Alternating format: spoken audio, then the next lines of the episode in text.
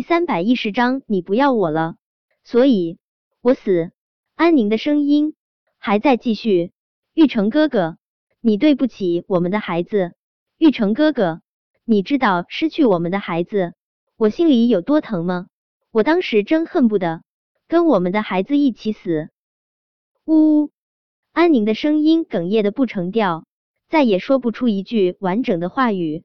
战玉成那挥向安康的拳头。就那样僵硬的定在空气之中，他是想要将安康挫骨扬灰，可安宁的哭声也让他打心底里烦躁。的确，六年前安宁孩子惨死的事情，是他对不起安宁。要不是他没有保护好安宁，苏茶茶也不会有机会对安宁的孩子下手。安宁的孩子死了，他只是让苏茶茶坐了五年牢，可是苏茶茶的孩子死了。他却想要手刃安康，这对安宁不公平。安康的眼珠子精明的滴溜乱转，听着安宁的哭声，再看看战玉成那张挫败的俊脸，他知道今天晚上他这条小命是保住了。安康捂着自己那被纱布包住的鼻梁，从地上爬起来，他耷拉着脑袋站到战玉成身后，姐夫。你看在我二姐和我死去的小外甥的份上，饶过我这一次行不行啊？姐夫，我知道我太猴急了，我不该被苏茶茶蛊惑，想要把他给办了。但是姐夫，我真的知错了。古人都说知错能改，善莫大焉。我可是你亲小舅子，你就不能给我一次改过自新的机会？我知道我二姐这次骗了你。我二姐有错，但我二姐会这么陷害苏茶茶是为了什么？还不是因为我二姐太爱你，姐夫，我二姐是在害怕了。苏茶茶那个贱，苏茶茶那个女人勾了你的魂儿，我二姐真的害怕你被苏茶茶给抢走了啦。姐夫，我知道这次的事情我二姐做的不地道，你看在她那么爱你的份上，别怪她了，好不好？我二姐她心里真的很苦，她每天都在担心你会被别的女人抢走。从我二姐不顾生死从大火中救出来的那一刻起，我二姐就把她自己的命交给你了。可是姐夫你呢？你还是娶了苏茶茶，你成了苏茶茶的丈夫，而我二姐只是见不得光的小三。你说我姐心里该有多难过？姐夫。我二姐现在手上还留着救你时留下的疤呢，我二姐手上留下的疤这辈子都去不了了。可是你对我二姐的那一片真心呢，姐夫，我真希望你对我二姐的心能像我二姐手上的疤一样，永远都不会消失。姐夫，我知道我对苏茶茶用强，我恶心，我可恶，我该死。你杀了我，我认命。但算我求你。求求你多看看我二姐的一片真心好不好？你口口声声说会对我二姐好，可是我二姐晚上一个人躲在被子里哭的时候，你在哪里？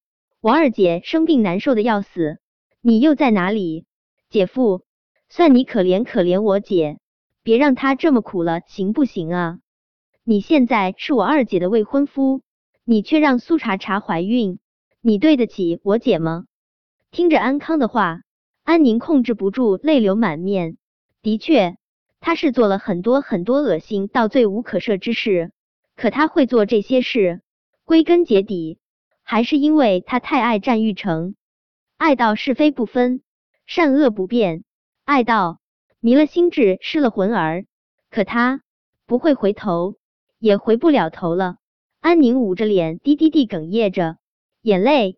从他的指缝间流出，看着安宁的眼泪，战玉成心乱如麻。他现在已经不会再为安宁心疼，可看到安宁这副模样，他还是会愧疚。毕竟安宁不顾生死救过他的性命，他还为他怀过一个孩子，最终他们的孩子惨死在他善妒的妻子苏茶茶的手中。他欠安宁的这辈子。下辈子都还不清，所以不管安宁做了如何天理不容之事，他都不会去伤害安宁。安宁哭了好一会儿之后，他才止住了哭声。他抬起脸，泪眼朦胧的看着战玉成，他的眸中氤氲着一层浅红色的水光，看上去委屈而又惹人怜惜。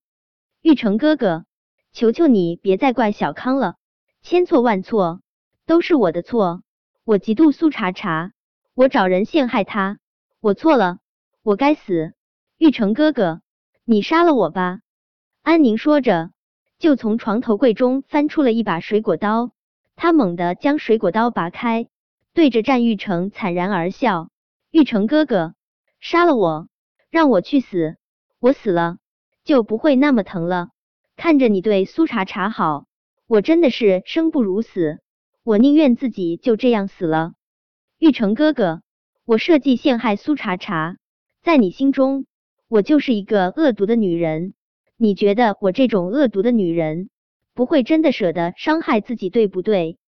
是啊，我轰轰烈烈自导自演了一场所谓的割腕自杀，其实也不过是在手腕上划了一小道浅浅的伤痕，因为我怕疼，我真的怕疼啊！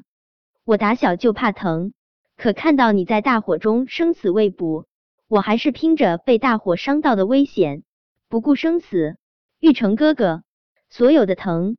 都不如失去你更疼。现在你不要我了，是不是？你不要我了，所以我不怕疼了。安宁唇角的笑容惨淡的近乎缥缈。玉成哥哥，我不怕疼，我真的一点儿都不怕。玉成哥哥，我代替小康给你和苏茶茶的孩子偿命，我把命赔给你，我就不用这么疼了。说着，安宁卯足了力气。抓着手中的水果刀，就狠狠的往自己的胸口刺去。小宁，战玉成猛地回神，他痛呼出声：“小宁，你别冲动！”战玉成伸出手，他想要夺过安宁手中的刀子，但是安宁手中的动作更快。等他的手落到安宁手上的时候，锋利的水果刀已经不深不浅的刺进了他的胸口。冰冷的刀锋刺穿血肉的滋味，真疼啊！安宁疼得浑身不停的打颤，但他不后悔，一点儿都不后悔。他是怕疼，但是为了达成目的，他愿意受疼。他心里清楚，战玉成查清楚了那四个男人欺负他的真相，再加上苏茶茶孩子的死，他一定会厌恶他。他只有兵行险着，才能重新夺回战玉成的心。对上战玉成眸中焦急而又担忧的光芒。安宁知道他的目的得逞了。二姐，二姐，你别做傻事。二姐，你撑住。二姐，你别吓我好不好？姐夫，二姐好像要死了，我们该怎么办啊？